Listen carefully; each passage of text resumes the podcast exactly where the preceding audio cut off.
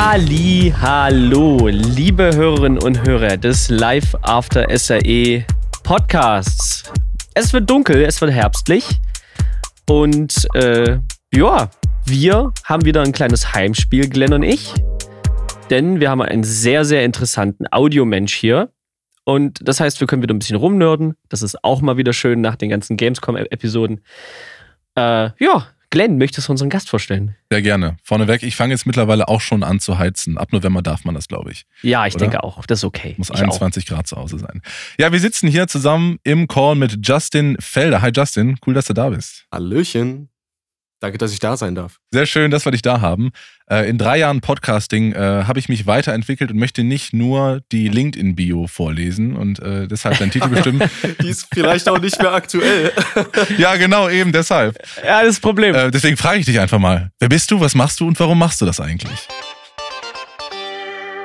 Jo, ähm, ich bin Justin. Äh, ich mache seit. Ähm Jo, jetzt schon echt lange Audio allgemein. Also ich habe ganz früher angefangen so mit elektronischer Musikproduktion, ähm, war so ein riesen Hardwell-Fan und habe so Hausmusik ganz viel gehört und gemacht. Ähm, das war aber mehr so hobbymäßig.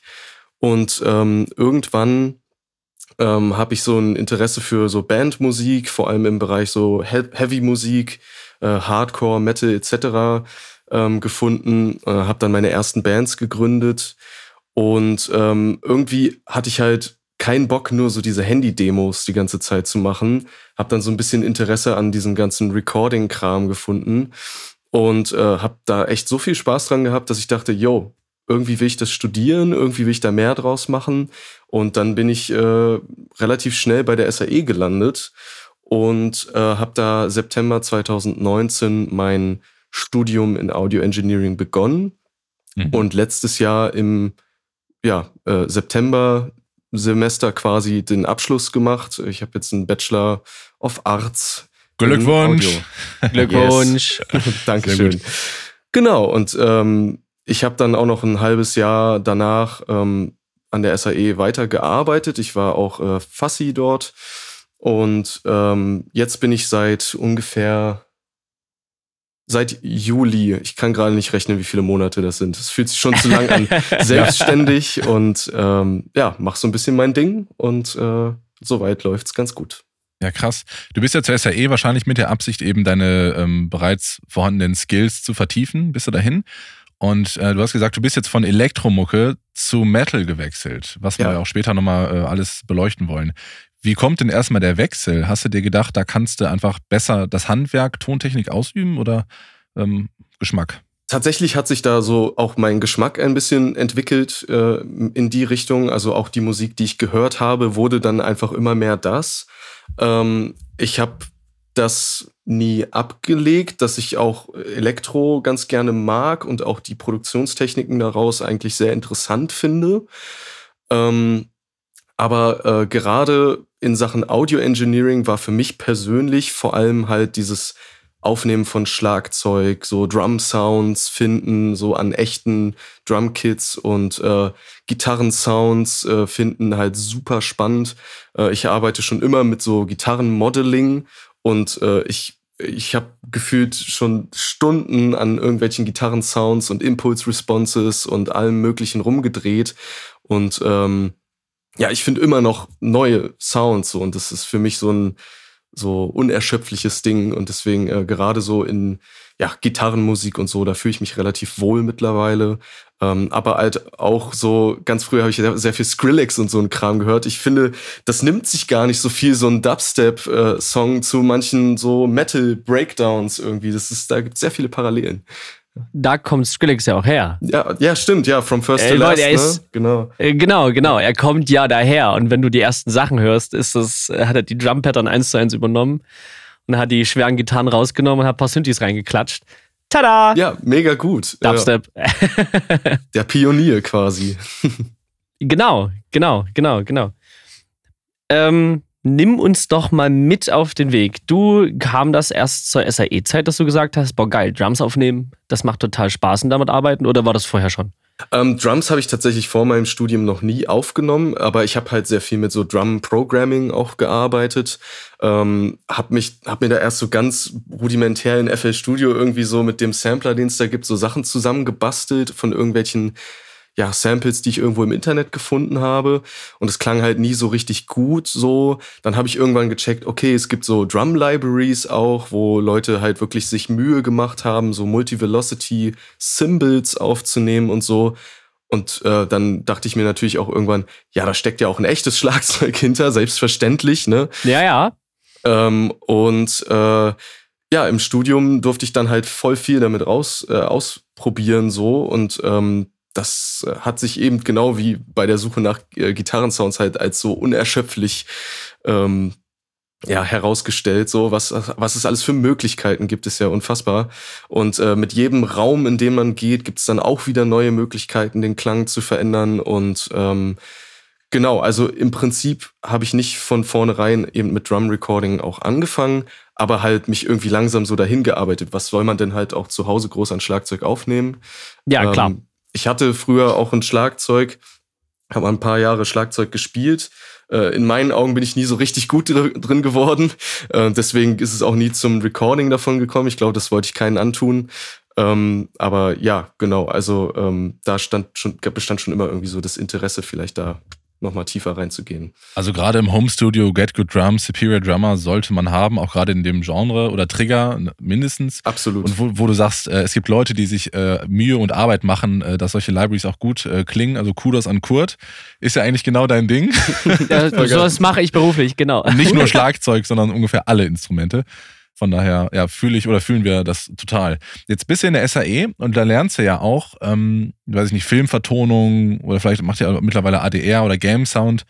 Ähm, der Lehrplan hat sich ja auch geändert, seitdem wir da raus sind. Und hat dich denn vielleicht auch mal was anderes interessiert? Weil bei mir ging es dann so, ich, hab, ich fand auch 5.1 total interessant und äh, fand Postproduktion mega. Ich mache es ja mittlerweile auch überwiegend. Ähm, und das hat mich dann nochmal so ein bisschen umgelenkt. Ist ja auch manchmal der Fall. Ja, also für mich war von vornherein ziemlich klar, dass Musikproduktion so mein Main-Fokus sein wird.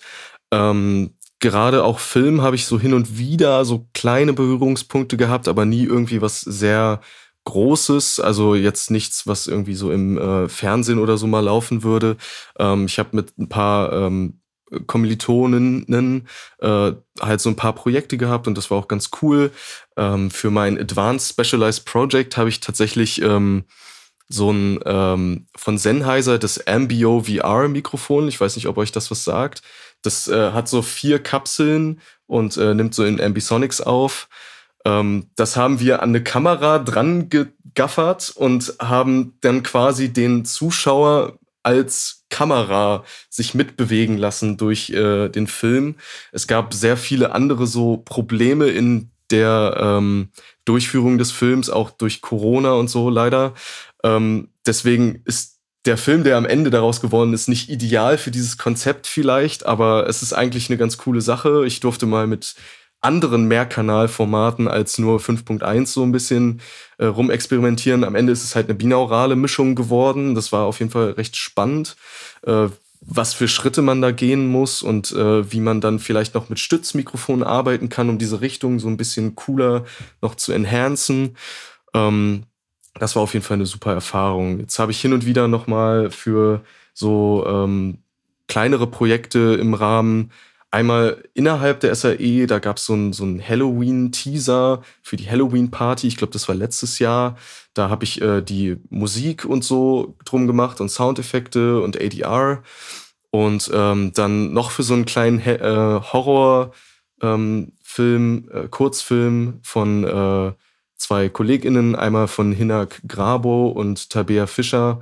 Ähm, bei denen habe ich äh, eigentlich alles komplett nachvertont. Also es gab nur ADR-Sprachaufnahmen und der Rest war nur so, kannst du uns da irgendwie so einen Sound hinlegen noch irgendwie? Und das ist natürlich äh, nicht ideal, aber war auch spannend. Also ähm, das äh, erfordert auf jeden Fall sehr viel Kreativität da um und Aufmerksamkeit, um wirklich jeden nötigen Sound da äh, zu kriegen, vor allem wenn es nicht für alles eine Spotting-Liste auch gibt. Ähm, ja, das war auf jeden Fall auch cool. Bist du da schon genreübergreifend unterwegs gewesen? Hast auch Postproduktion schon durch? Genau. Aber du bist bei Musik geblieben, offensichtlich, ne? Genau, ähm, da kann ich aber noch ergänzen. Also eigentlich wollte ich ursprünglich äh, nur im Studio sitzen, äh, so viel wie es geht. Ähm, und es hat sich jetzt tatsächlich aber so entwickelt, ähm, dass ich äh, sehr viel auch live unterwegs bin als FOH. Cool. Äh, für die Band äh, The Hirsch Effect in erster Linie. Das ist so äh, mein Main, äh, ja, Gespann, ja, wo ich. Quatschen wir gleich ausführlich drüber, genau. Wie bitte? Nee, quatschen wir gleich nochmal ausführlich drüber, was du mit denen alles machst. Oh ja, genau, aber ja, erzähl weiter. FOH, genau. Genau, und äh, dadurch bin ich da jetzt echt ganz schön viel reingerutscht. Also ähm, fängt man einmal damit an und macht vielleicht einen ganz guten Job, dann wird man immer von jedem dazu gefragt. Ähm, ich, das klingt so, als würde ich mich beschweren. Natürlich finde ich es richtig geil, aber ähm, ich bin ich liebe das Studio. Ne? Also ich liebe das, nicht diesen Druck zu haben, dass du im Moment abliefern musst, so ich kann immer im Studio irgendwie noch was nachtriggern und das irgendwie fixen. So, natürlich soll das nicht die Regel sein, aber äh, live ist es dann halt passiert. So, und alle drehen sich dann so zu dir um, was war das denn jetzt? So, ne? und das ist das schon vorgekommen bei dir? Ja, leider natürlich schon mal, wenn dann, wenn man irgendwie mal ein Feedback schießt oder so, das kann schon mal passieren. Ähm, aber zum Glück ähm, ist es bei den Hirschen oft so, dass wir halt bei Soundcheck jegliche Feedbacks auch zur PA äh, auspfeifen äh, können und da passiert eigentlich zurzeit relativ wenig.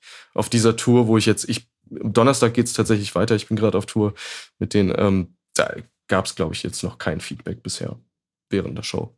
Ja, sehr gut, sehr gut. Genau, und das ist ja schon das Ding. Du bist jetzt in der Selbstständigkeit, ne? Du ähm, bist also freier FOH, freier Tontechniker.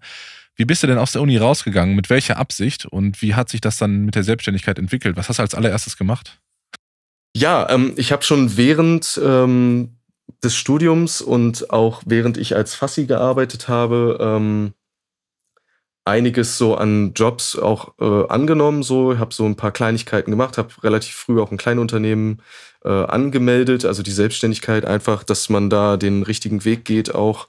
Und deswegen war das alles schon irgendwie geklärt. Äh, ich habe zum Glück eine eine Mutter, äh, Shoutouts an die an der Stelle, die äh, Steuerfachangestellte ist, die die hilft mir da sehr viel. Ah, oh, sehr gut, sehr gut. Ah, super. Genau, also da bin ich auf jeden Fall sehr safe und ähm, ja, das ist eine Riesenhilfe und ähm, genau, also habe halt schon viele Aufträge gemacht, habe dann schon angefangen Rechnungen zu schreiben, da auch ein bisschen Übungen drin bekommen und ähm, ich hatte jetzt äh, nach dem Abschluss halt eben noch so ein halbes Jahr diese Stütze davon, eben auch den Fassi-Job zu haben und konnte mir halt so ein bisschen Gedanken machen, wie gehe ich da jetzt rein? Ich habe so gemerkt in diesem halben Jahr, okay, ich habe jetzt schon ein paar Aufträge, habe das mal so ein bisschen überschlagen auch und äh, natürlich ist da auch viel Ungewissheit dabei. Man muss auch ein bisschen spekulieren, werden da jetzt noch genug Jobs kommen? Was äh, waren das hab, denn für Jobs und wie bist du daran gekommen? Das würde mich mal interessieren. Ähm, ja, das ist ähm, krass, weil es halt eigentlich nur Glück meistens. Man hat Kontakte, man hat irgendwie coole äh, Produktionen gemacht und die Leute in meinen Kreisen, ich komme ursprünglich aus Braunschweig und ähm, da äh, habe ich jetzt für ein paar Leute halt mal ein paar Mixes gemacht. Das spricht sich halt rum. Und wenn man eben einen halbwegs guten Job macht, ich glaube, dann denken sich sehr viele, oh ja, den kenne ich, den finde ich vielleicht nett, hoffentlich. Und ähm, dann äh, kann ich doch einfach zu dem gehen, das mischen lassen da und oder recorden lassen. Und ähm, ja, so haben sich halt die meisten meiner Aufträge irgendwie ergeben. Jetzt mittlerweile durch die The Hirsch-Effekt-Nummer gibt es eben auch da mal ein paar Sachen von Leuten aus Ecken, die ich gar nicht irgendwie Kontakt zu hätte, was super cool ist. Ähm, und so merkt man eben, wie sich das, der Ball so ein bisschen ins Rollen kommt. Und das ist echt ein ganz cooles Gefühl gerade. Ich würde trotzdem noch sagen, ich stehe ganz am Anfang. Also ähm, auch wenn schon viel passiert ist, so ich, äh, es ist immer noch gerade erst so am Losgehen, so richtig. Ne? Aber ich glaube, diesen Zustand, vielleicht verlässt man den auch nie so richtig. Das weiß ich nicht. ich glaube tatsächlich, dass man den nie so wirklich äh, verlässt, es sei denn, man wacht irgendwie morgens auf und ist kurz vor der Rente und denkt sich, okay, okay. Reicht also, jetzt. Also ich glaube, ich glaube, das reicht jetzt. ähm, aber es ist ja schön, dass man immer weitermacht und weitermachen möchte. Ähm, genau. Weil wir jetzt schon über The Hirsch-Effekt gesprochen haben, kann man dir gratulieren zur Chartplatzierung des Albums. Urius heißt das Urian. Ding. Urian. Genau. Urian ja. heißt das Ding. Ähm, Krankes Brett. Heute habe ich das mhm. aufgedreht. Geil. Ja, genau, wir haben, wir haben reingehört, finden es auch beide sehr, sehr geil. Absurdes Album, wirklich. Bester also, Track ist Urian selbst, finde ich. Äh, der C-Part, Alter, geil. Kommt Mega auch in die, kommt auch in die Shownotes auf jeden Fall. Hört rein. Ähm, ist aufgenommen bei 1408 Productions in Hannover.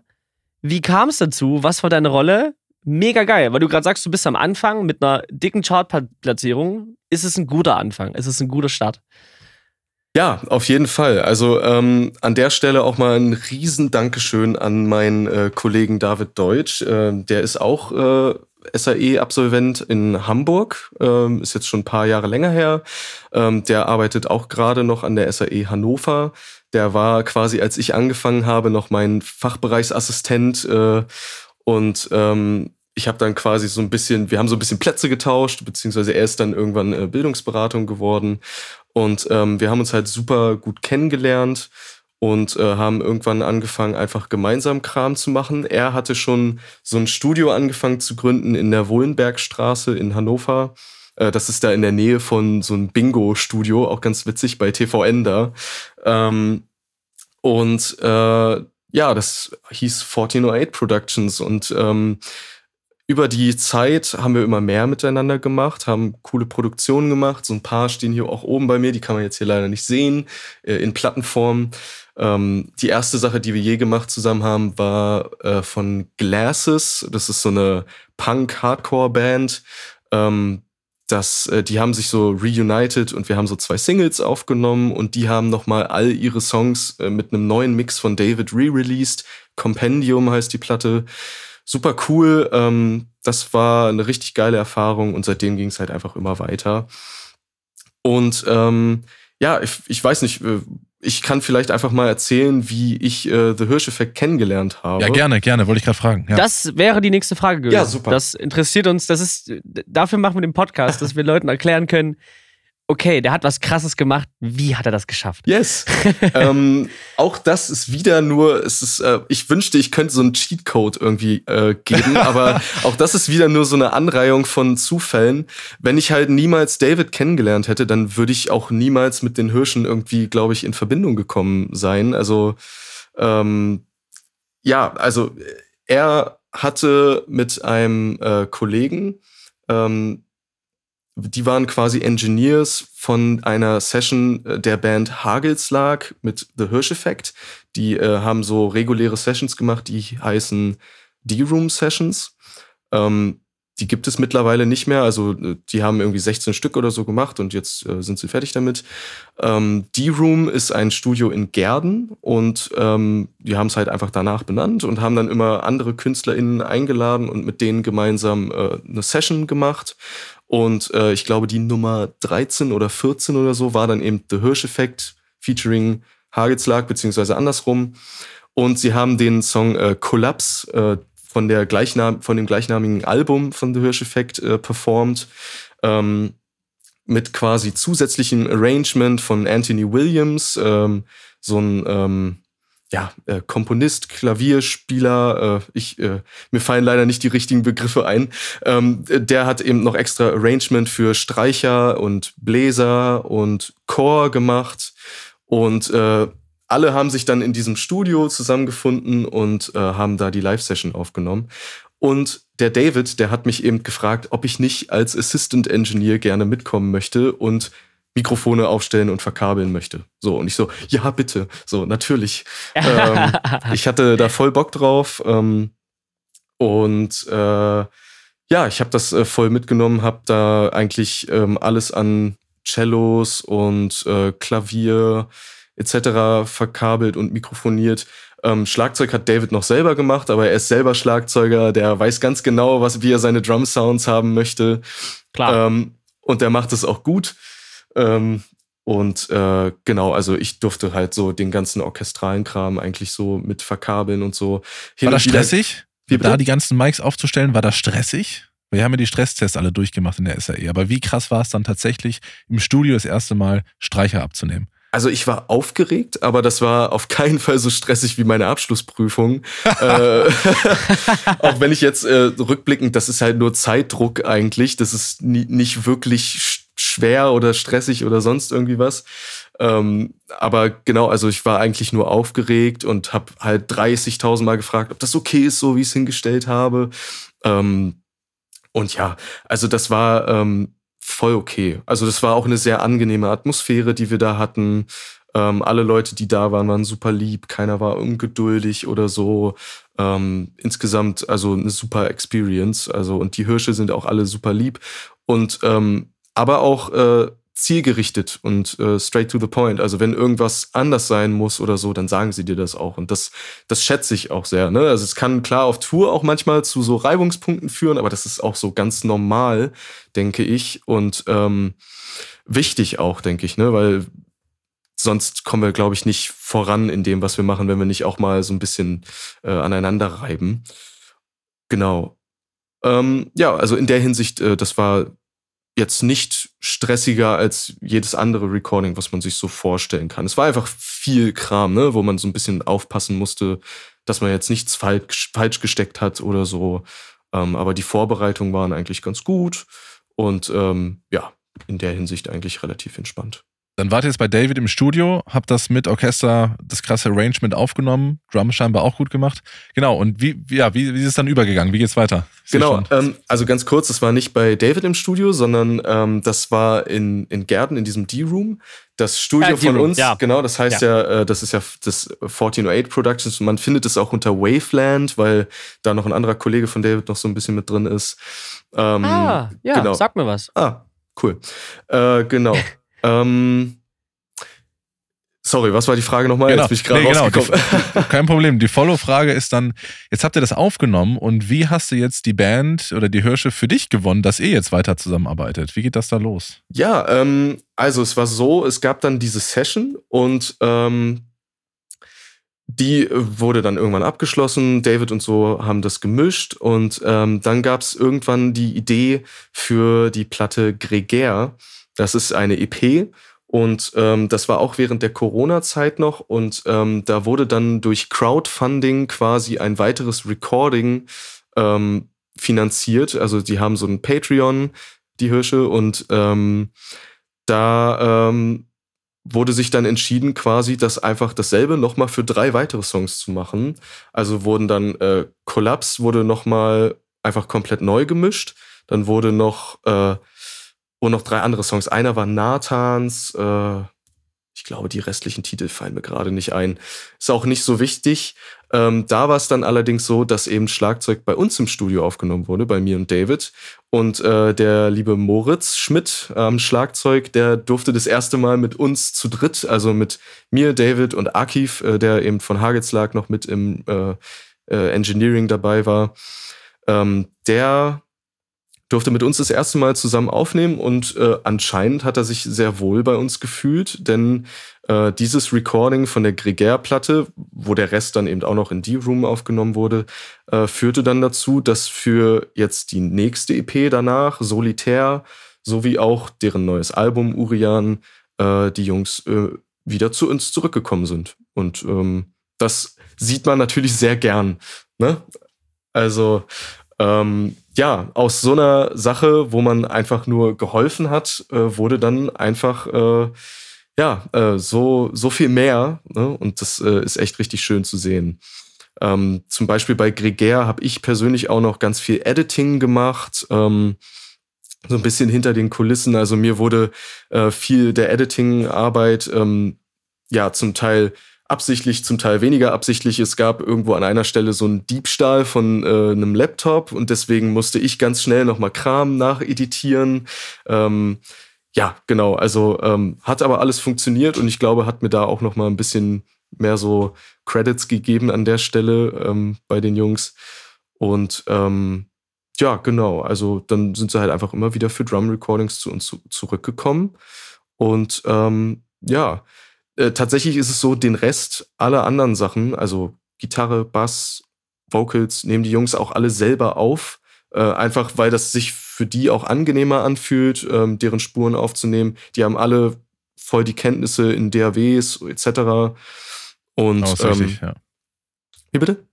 Das ist wichtig, ja, weil Ja, sonst voll. als Tontechniker denke ich mir immer so, ah, du willst dich selbst aufnehmen? Nee, komm, ich mach das für dich. So, ich Kontrolle haben, ne? Ja, absolut. ähm, ich habe zum Beispiel auch mich einmal mit Nils, dem Sänger ähm, und Gitarristen, getroffen und äh, habe mit ihm so ein kleines Mic-Shootout gemacht. Ähm, einmal mit so einem äh, AKG C214, äh, dann hatte er irgendwie noch so ein Rode, dann SM7B und er wollte halt einfach herausfinden, was so am besten zu seiner Stimme passt, hatte sich das 214 von uns geliehen ähm, und hat sich dann tatsächlich entschieden, das auch äh, selber für sich zu kaufen mit so einem extra Preamp und Kompressor-Kombo. Und ähm, ja, das ist jetzt auf dem Album zu hören, auf Solitär und ich glaube sogar auch schon auf Gregär. Also ähm, ziemlich cool hat er seinen Weg durchgefunden auch. Und ähm, ja, das war tatsächlich dann die ersten drei Sachen, wo er sich dann auch komplett selber aufnehmen konnte. Und er sagte auch die ganze Zeit, es ist einfach viel angenehmer für ihn, weil er weiß ja, was er aus seiner Performance haben möchte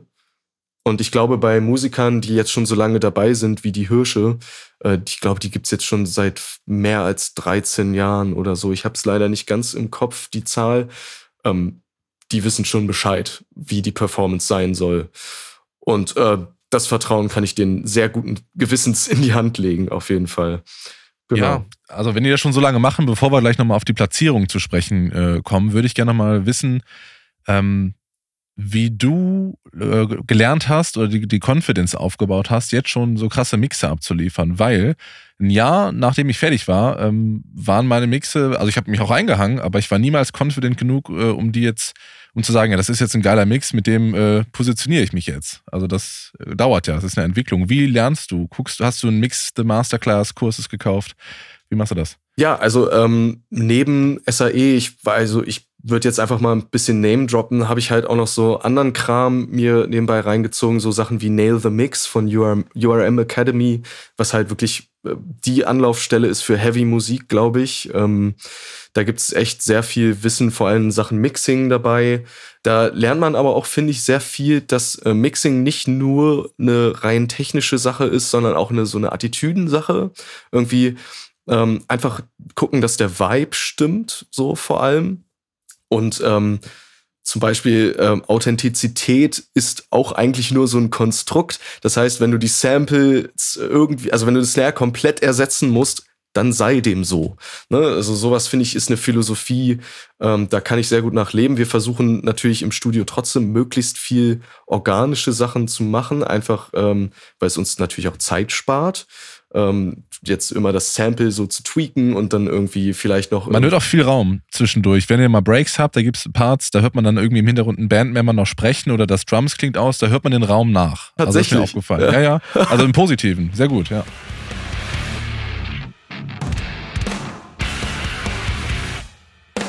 Ja, cool. Ähm, ja, also das, äh, ich finde, das macht sehr viel aus, auf jeden Fall. Ja. Absolut, okay. Also das war dann, hat dir geholfen, nochmal deine Skills nach vorne zu schieben, so eine Maß, also ein URM Academy. Absolut. Beitritt. So, ne, sowas kann ich äh, jedem wärmstens ans Herz legen. Ähm, bei der SAE lernt man sehr viel und äh, ich finde auch, vor allem im Technischen habe ich echt super viel dazugelernt. Ich konnte vorher auf keinen Fall löten. Vielleicht liegt es auch so ein bisschen an der Arbeit, so die ich da gemacht habe, dass ich eben nochmal Kabel löten musste oder so, wenn irgendwie im Studio was kaputt gegangen ist. Aber ähm, das ist so wertvoll. Elektrotechnik ist vielleicht das Sinnvollste, was ich daraus mitgenommen habe, zu wissen, was ein Widerstand ist oder wie Widerstand als Konzept funktioniert, ist super hilfreich. Ähm, allgemein, ja, also in der Hinsicht mega gut. Ähm, ich persönlich finde zum Beispiel so Sachen wie Nail the Mix oder so oder von äh, URM Academy, das hat mir in Sachen Mixing, hat mich so richtig hoch torpediert. Einfach das, ähm, klar, ich hatte geile Mixing-Unterrichte auch in der SAE, ähm, aber ich habe einfach meine Vorbilder quasi sehen können in diesem Format. Ne? Ja, hochtorpediert, du sagst es, auf Platz 31. Ähm, klar, die Band, so ja, war halt da. Überl Die Brücke war da. Überleitung des Boom. Überleitung des. Todes. Ja, ich meine, die Jungs machen das schon eine Weile, zehn Jahre hast du, glaube ich, vorhin gesagt. Ähm, Mehr sogar. aber der, den Sound hast du trotzdem geliefert. Also das äh, ist euch allen zu verschulden. Äh, wie habt ihr es geschafft, da hinzukommen? Bewirbt man sich da auch als Band und ja, wie, wie läuft das alles ab? Ähm, inwiefern jetzt? Also auf den äh, Mix bezogen oder also wie wir da hingekommen sind? Ja, genau. Wie habt ihr die ganzen Fans erreicht? Wie ist das nur durch Streams ist es so hochgekommen? Ah, okay, wie es zu diesem Album-Charting gekommen ist. Okay, ja, ja. Ähm, da stecke ich tatsächlich gar nicht so tief mit drin. Also das ist eher so eine Sache, ähm, das bewirkt das Label. Ähm, und wir haben tatsächlich noch eine Platte letztens gemacht, die heißt Night Sphere von äh, Heretoire. Und ähm, die ist tatsächlich auch extrem eingeschlagen und super gut angekommen. Die haben jetzt mittlerweile irgendwie 50.000 Streams auf äh, Spotify. Und ähm, ich wette, und das meinten die Jungs von der Band selber auch, die hätte auch charten können. Allerdings wurde ähm, beim Label oder beim Management verkackt, das Ganze chartfähig zu machen. Ich bin kein Experte darin, also es gibt gewisse Schritte, die gegangen werden müssen, damit alle Tonträger, die verkauft werden, auch gezählt werden und in so ein Charting mit übernommen werden können und so eine Platte eben chartfähig machen. Und ähm, bei The Hirsch Effect, die sind ja bei SPV Entertainment beziehungsweise Long Branch Records, da hat halt alles geklappt und ähm, jetzt sind sie zum dritten Mal in den Charts. Fast, fast wieder da, wo ihr Höhepunkt war. Also mit, der, mit dem Escapist-Album waren sie Platz 27, glaube ich, und jetzt sind sie ja wieder 31. Und das ist echt schön zu sehen und ein Teil davon zu sein, auf jeden Fall. Ja, und Motivationsboost auf jeden Fall. Voll. Wo hast du den Kram denn gemischt? Ähm, wir sehen dich ja jetzt gerade in deinem Home-Studio und hast auch äh, eingangs äh, im Vorgespräch gesagt, du arbeitest ganz viel auf Kopfhörern. Sag jetzt nicht, dass du es auch darauf gemischt hast. These guys. Äh, ich habe da sogar eine ganz witzige Story zu. Also ähm, wir haben uns diesen Teil, äh, die Mixes so ein bisschen aufgeteilt. Ähm, wir haben natürlich an allem zusammengearbeitet. David, mein Kollege, hat halt äh, viel vor allem auch an den Band-Mixes gemacht. Also da muss ich ihm auf jeden Fall mehr Credit zustehen. Ähm, wir haben uns da natürlich die ganze Zeit ausgetauscht. Ähm, aber wir waren da gerade tatsächlich auf Tour im Februar. Das war, glaube ich, die Solitär-Tour von den Hirschen. Und es hieß, ja, wir müssen irgendwie vorankommen. Also so März ist Abgabe. Äh, und es fehlen oh. noch zwei Tracks irgendwie, die ähm, äh, nicht Band sind, sondern äh, so Akustik-Tracks, also Iristus und Agora.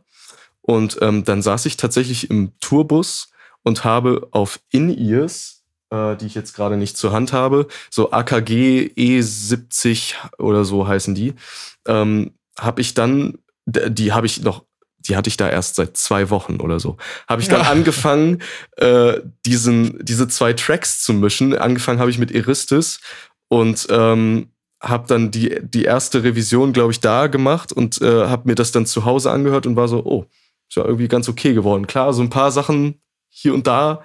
Ähm, bis heute kann ich nicht so gut Low-End auch auf diesen Kopfhörern einschätzen. Das muss ich immer auf meinen anderen Earbuds, die ich noch habe, mal ausprobieren oder ins Auto nehmen. Ähm, ja, genau. Aber ich habe dann tatsächlich auf einer Busfahrt den ersten so rough äh, von äh, diesem einen Song gemacht, während die ganzen Autogeräusche da waren, ich diese In-Ears noch nicht kannte und das war auf jeden Fall wild. Ähm, kann ich keinem so empfehlen aber es hat irgendwie funktioniert. ähm, und äh, ja, jetzt sind wir hier. Also es gab so viele Revisionen noch, die wir dann auch gemacht haben. Also das war wahrscheinlich von allen Platten, die wir bisher gemeinsam gemacht haben, echt der langwierigste Revisionsprozess. Aber nicht von der Länge her, sondern von der Menge her, weil wir hatten ja nicht mehr viel Zeit. Also die ersten Mixes haben wir so späten Januar, Anfang Februar gehabt und dann mussten wir während der Tour, wir sind an einem Samstag, nee, Sonntag zurückgekommen, hatten den Abend dann für uns und ich musste am Montag in der SAE hier in Hannover arbeiten und dann ab 20 Uhr oder so sind die Jungs äh, mit David vorbeigekommen und wir haben nach meinem Feierabend dann noch gemeinsam Revisionen gemacht. Äh, zwei Abende, irgendwie so Montag, Dienstag. Und Mittwoch ging es dann weiter auf Tour. Das war viel zu krass. Äh, da, da, war ich auch wirklich komplett gerädert nach diesem Monat. Ähm, aber das war echt eine sehr anstrengende, aber spannende Zeit. Also ähm, ja, es ist nicht immer ganz so edel, wie man sich das vorstellt. Und ähm, äh, ja, aber es gehört dazu. Ähm, vor allem, ich würde es nicht anders machen mehr. Das ist so das Ding. Also gerade jetzt im Nachhinein, ich meine, wenn man das jetzt so in der Hand hält, ist das schon ganz schön crazy und ich denke mir so, das war es alles wert. Ich würde das doppelt so anstrengend nochmal machen. So, also ja. Ja. Das ist, äh, das ist, äh, glaube ich, auch the way to go. Dann merkst du aber auch, dass du den richtigen Job hast. Ne? Dass, wenn du merkst, dass es richtig anstrengend ist und du hast immer noch Bock, dann hast du einen richtigen Job. Ich habe ähm, Richtung Abschluss noch eine andere Frage tatsächlich. Und zwar, wenn man dich googelt, was wir natürlich freilich getan haben, um rauszufinden, wer du bist, ähm, noch äh, ein Suchergebnis bekommen. Äh, Sound Better. Man findet dich Ja, auf Sound- Oh ja Gott. sehr gut, sehr gut. Tatsächlich. Ja, Oh nein. nutzt du das? Äh, Kommt da irgendwas rum? Weil das ist, das ist so relativ hoch gechartet bei dir. Und ich dachte so, hm. Waldemar Vogel ist da richtig, auch. Ja. Vielleicht bist du da richtig im Game. ich wusste tatsächlich nicht, dass das auftaucht. Ähm, und ich habe noch nicht einen Auftrag über Soundbetter bekommen, leider. Okay. Ich habe das okay. irgendwann mal angelegt. Bis heute kam da leider noch nichts. Äh, wenn ich das vielleicht jetzt mal aktualisiere, vielleicht tut sich da was. Ähm, aber da wir jetzt eh das Studio so ein bisschen mehr ähm, als so eine gemeinsame Sache sehen wollen auch und so ein bisschen von ähm, ich als Privatperson, David als Privatperson oder, oder als Unternehmer sehen wollen, ähm, ist, glaube ich, der Schritt, der logische sowieso ein 1408-Profil vielleicht mal bei Soundbetter irgendwann anzulegen. Genau, ne? genau. Genau, also das ist, glaube ich, der Way to go vielleicht in, für uns. Da, da, da noch, der fragt mich nämlich, äh, inwiefern sich das lohnt, weil ich auch von vielen Kollegen, auch Waldemar Vogel, der als allererstes hier im Podcast in der Folge war, der hat das Gleiche erzählt. Er ist da gelistet, hat, glaube ich, vielleicht mal einen Job bekommen. Und ähm, deine Story erzählst ja ganz gut. Du hast die Band äh, persönlich kennengelernt und deswegen arbeitet ihr auch zusammen. Und ähm, macht es dann überhaupt Sinn, sich da zu listen und zufällig angebucht zu werden? Also würde das eine Band eigentlich machen? Irgendeinen spanischen Engineer buchen? Weiß ich nicht. Weiß ich nicht. Also ich habe ja selber auch Bands und ich persönlich finde das unglaublich wichtig, ähm, halt irgendwie auch einen persönlichen Draht zu haben zu der Person, der ich das in die Hand lege, wo ich jetzt ewig dran gearbeitet habe, was, wo ich so alles von mir reingesteckt habe. Ähm, und äh, ja, ich persönlich kann mir das nicht vorstellen. Also, obwohl, da muss ich vielleicht noch mal so ein bisschen das ein bisschen anders rangehen, weil es gibt definitiv so amerikanische so En Engineers im Heavy-Bereich, wo ich sagen würde, da würde ich auf jeden Fall gerne mal meine Platte von produziert haben. Ähm, aber ich glaube, ich würde es nicht über Soundbetter suchen. Also keine Person, die ich nicht namentlich für mich auch schon kenne. Also da, Genau, genau, genau. Weil die kennst du schon. Also Genau. klar, gibt es die großen US-Produzenten oder so oder Leute, auch se selbst wenn es Nischenproduzenten sind, aber du kennst die schon, weil die, die Sachen geil sind. Aber du gehst jetzt ja nicht da rein, gibst da ein, ich brauche einen Metal-Mix und dann nimmst du so den ersten, den du findest. Exakt, also ähm, das, das äh, könnte ich persönlich nicht nachvollziehen. Und also das würde für mich sich total unsicher anfühlen. Ähm, ja, also ich, ich bräuchte schon irgendwie einen, einen persönlichen Draht oder über einen Kontakt oder ein, ich bräuchte ein, von jemandem, den ich kenne, so ein, äh, eine Referenz irgendwie, dass die Person mir sagt, ja, ich habe sehr gerne mit der oder dir gearbeitet so und ähm, das würde mir auf jeden Fall sehr viel mehr Vertrauen gehen, weil ich finde, es geht auch viel um Vertrauen. Wie ich schon meinte, man legt eben etwas von sehr hohem persönlichen Wert einfach in die Hände von einer Person, die man vielleicht gar nicht kennt. Ja, genau, das ist wie so ein Baby. Das ist also vielleicht nicht ganz so wie ein Baby, aber so fühlt es sich für manche Musiker vielleicht an. genau, genau, genau. Und da sind wir wieder, um äh, den Bogen zu schließen, oder am Anfang gesagt hast, äh, den Magic, der, der Magic Trick, wie man äh, einfach an Jobs kommt. Den Glenn, wir suchen den, glaube ich, seit drei Jahren jetzt. Äh, es gibt ihn nicht. Der Magic Trick ist persönlicher Kontakt. Das ist, das ist äh, am Ende, das, das ist die geheime Formel. Absolut. Also überall, wo man kann, auf jeden Fall Kontakte knüpfen und äh, immer nett sein zu Leuten. Ähm, klar, äh, es gibt auch mal Leute, die sind nicht nett zu einem, aber ich finde, man muss dann manchmal auch in den sauren Apfel beißen und trotzdem nett bleiben, weil man weiß nie, wann diese Leute vielleicht auch mal ihre Attitüde ändern und man dann doch vielleicht auf einen Nenner kommt und miteinander arbeitet und die dann vielleicht für einen ein gutes Wort einlegen oder so. Ähm, also ich finde, Menschlichkeit ist wirklich so eine der wichtigsten Dinge im äh, Bereich Audio Engineering und einfach, dass man ein umgänglicher Mensch ist. Ne? Yes, yes, absolut. Ähm, was steht in Zukunft an? Also einerseits habe ich gerade rausgehört, mit David mehr das Studio vorantreiben. Du hast aber auch gesagt, du bist mit den Hirschen gerade auf Tour. Ähm, hast du vielleicht ein paar Termine, dass man mal reinhören kann, euch treffen kann oder so? Ja, genau. Also ähm, ab Donnerstag geht's weiter auf Tour, äh, die Urian-Tour. Das sind die letzten Termine. Diesmal bin ich leider nicht als FOH dabei. Ich habe am Anfang des Jahres so ein bisschen mich äh, verplant, weil ich eben meinen Stresslevel so ein bisschen runterhalten wollte. Eben, weil ich dachte, ich hätte meinen SAE-Job noch, aber das hat sich dann alles so vertraglich dann eben so ein bisschen äh, aufgelöst. Ähm, einfach weil meine äh, Frist abgelaufen ist passiert. Das äh, war einfach nur ganz, ganz normal.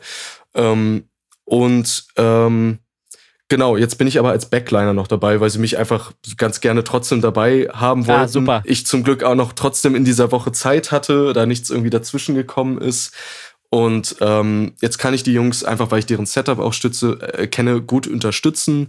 Ähm, ich habe mir jetzt zum Beispiel in der letzten Woche ein bisschen mehr mich darauf konzentriert, auch mal so das Licht ein bisschen äh, zu lernen, wie deren Lichtsetup ist, weil die bringen alles an Licht selber mit. Also die können komplett autark so eine Show fahren. Ähm, wow. Ist alles über Cubase äh, abgefeuert, ähm, mit MIDI etc. Über, und dann DMX halt verbunden. Und ähm, das ist super krass. Ähm, Genau, und äh, als Backliner ist natürlich ganz sinnvoll, da irgendwie alles zu kennen. Ich kenne alles an Equipment, ich weiß nur nicht bei allen Sachen, wie sie so exakt verbunden werden müssen. Da habe ich jetzt so die letzte Woche ein bisschen mehr drauf geachtet. Ähm, Ton macht diese Woche Florentin Adolf. Der macht, glaube ich, so Bibi und Tina und so häufig. Ach, geil. Äh, Süß. Und Romeo und Julia irgendwie in Berlin. Und was machst du sonst so? Heavy Music, sehr gut. Mega gut, ne? ähm, ja, also das wird vielleicht auch mal ganz spannend bei dem über die Schulter zu schauen, weil der ist, glaube ich, noch viele Jahre länger auch im FOH-Business äh, als ich. Und ähm, da kann ich mir vielleicht einfach noch so ein paar Tricks auch mal abgreifen, weil ich, ich sehe mich noch nicht als sehr erfahrener FOH. Ich habe das Gefühl, ich kann so ein paar Sachen recht gut jetzt so, also einfach so punchy Drums und coole Vocals und so, das kriege ich schon auf jeden Fall hin. Ähm, ich habe einfach nur nicht die jahrelange Erfahrung. Ne? Vielleicht kann ich da einfach mir noch ein paar Sachen abschauen. Genau, also das ist diese Woche jetzt noch ähm, am Laufen. Genau, das, ja, genau. Also ähm, wir sind, glaube ich, in Bremen, Hannover und Olden. Oberhausen. Oberhausen. Oberhausen. Genau. Yes. Und ähm, geil. Dann im Februar gibt's äh, nochmal Tour. Ähm, das wurde jetzt so auf einigen Shows schon so ein bisschen angekündigt, aber noch nicht offiziell auf deren Instagram-Seite. Ähm, also ist jetzt kein allzu großer Leak, wenn ich das erzähle. Ähm, aber im Februar wird die Urian-Tour Urian -Tour weitergehen. Ähm, und bis dahin werden wir uns auf jeden Fall sehr viel bei 1408 darum kümmern, ähm, alles so äh, ja mit Geschäftsgründung so ein bisschen so äh, hinzukriegen. Also einfach entscheiden, was ist die richtige ähm, ja, Form für unser Unternehmen. Ähm, wir sind auch zu dritt mittlerweile. Also wir haben noch einen dritten Kollegen mit äh, einbezogen, den Basti, der hat auch noch ganz viele tolle Kenntnisse. Und ähm, ja, das wird einfach nochmal spannend, da ein bisschen äh, in das BWL einzudringen. Ähm, aber auch eine große Herausforderung, weil ich äh, bin eigentlich allergisch gegen sowas. Ähm, Natürlich. wir wollen ja alle nur Musik Normal. machen. Warum? Wir wollen uns nicht mit Buchhaltung und so einem Scheiß herumschlagen. Ähm, aber ja, genau, das wird eine große Sache jetzt dieses Jahr noch. Und ansonsten, wir haben schon die ersten Wochenenden vom nächsten Jahr schon mal blockiert uh, mit so ein paar Recordings. Und ähm, genau, also da geht es auf jeden Fall auch weiter voran. Ja, sehr gut, sehr gut. Klingt super interessant, auch äh, mit den Gründungsplänen.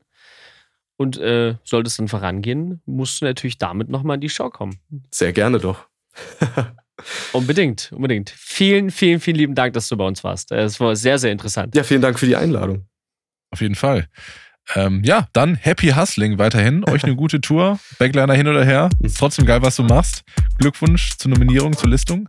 Dankeschön. Und äh, ja, stay in touch. Äh, du wirst bestimmt noch, noch mal vorbeikommen, glaube ich. Ja, sehr gerne. Also ich denke auch. schreibt mir einfach nochmal und dann kriegen wir auf jeden Fall was hin.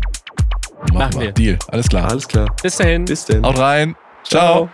Ciao. Ciao.